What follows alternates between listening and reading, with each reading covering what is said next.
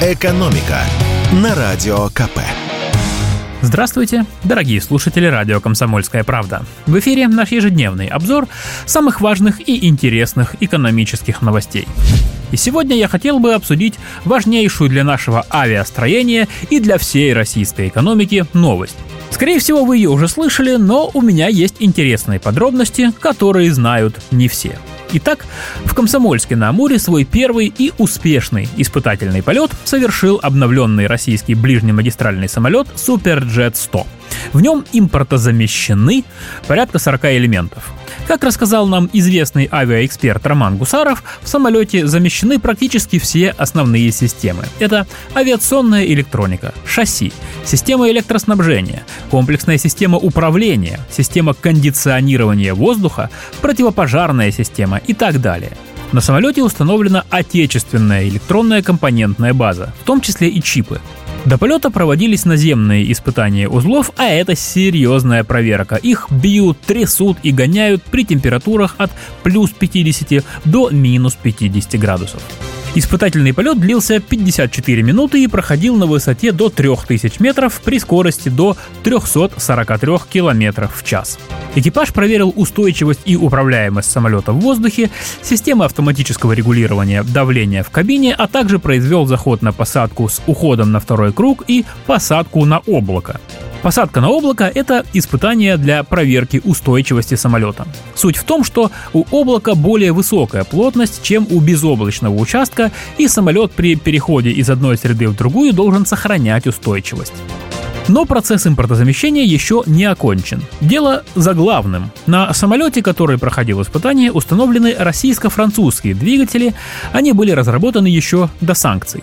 Но вскоре на Суперджет будет устанавливаться российский двигатель PD-8. Его делают в корпорации ОДК «Пермские моторы». Он уже успешно прошел стендовые испытания, но еще не сертифицирован. Ожидается, что это произойдет уже в нынешнем году.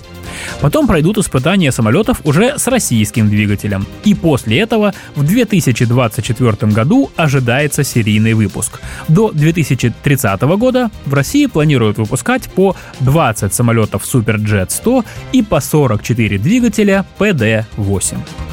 Ну а на профессиональных форумах авиаторы шутят, что осталось импортозаместить не только двигатель, но и название. Впрочем, Superjet 100 это пока рабочее наименование. Возможно, когда самолет пойдет в серийный выпуск, то ему дадут русскоязычное имя. Сегодня мы обсудим новое предложение российских депутатов, которые в очередной раз решили осчастливить россиян. Но на этот раз тех, у кого дети собираются в школу. Цена школьного набора кусается все больнее. По данным Всероссийского центра изучения общественного мнения, чтобы собрать ребенка в школу, требуется 43 тысячи рублей в среднем по стране. Это результат августовского опроса. Давайте пройдемся по конкретным пунктам. Одежда и обувь ученика сейчас обходятся в среднем в 20 400 рублей. Сумка или рюкзак в 5 тысяч. Учебники стоят 4 700.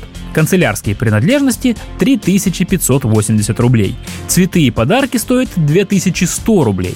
И всевозможные взносы, которые почему-то принято называть добровольными, 7235 рублей.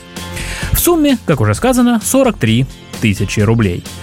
За год показатель вырос на 9800 рублей, то есть на 30%. Это в разы выше официальной инфляции. Напомню, Росстат считает, что цены в стране за год выросли на 4-5%. Видя такие цифры, депутаты и предложили выделить из резервного фонда правительства деньги для поддержки семей с детьми-школьниками.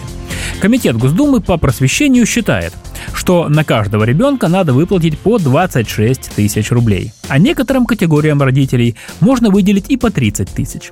Согласится ли правительство выделить такие деньги родителям школьников, пока неизвестно. Но я думаю, что ответ мы и так знаем. Но если э, правительство не одобрит это предложение, то теперь наши депутаты, как герои романа «Пролетая над гнездом кукушки», всегда могут сказать «Мы хотя бы попытались». «Экономика» на Радио КП.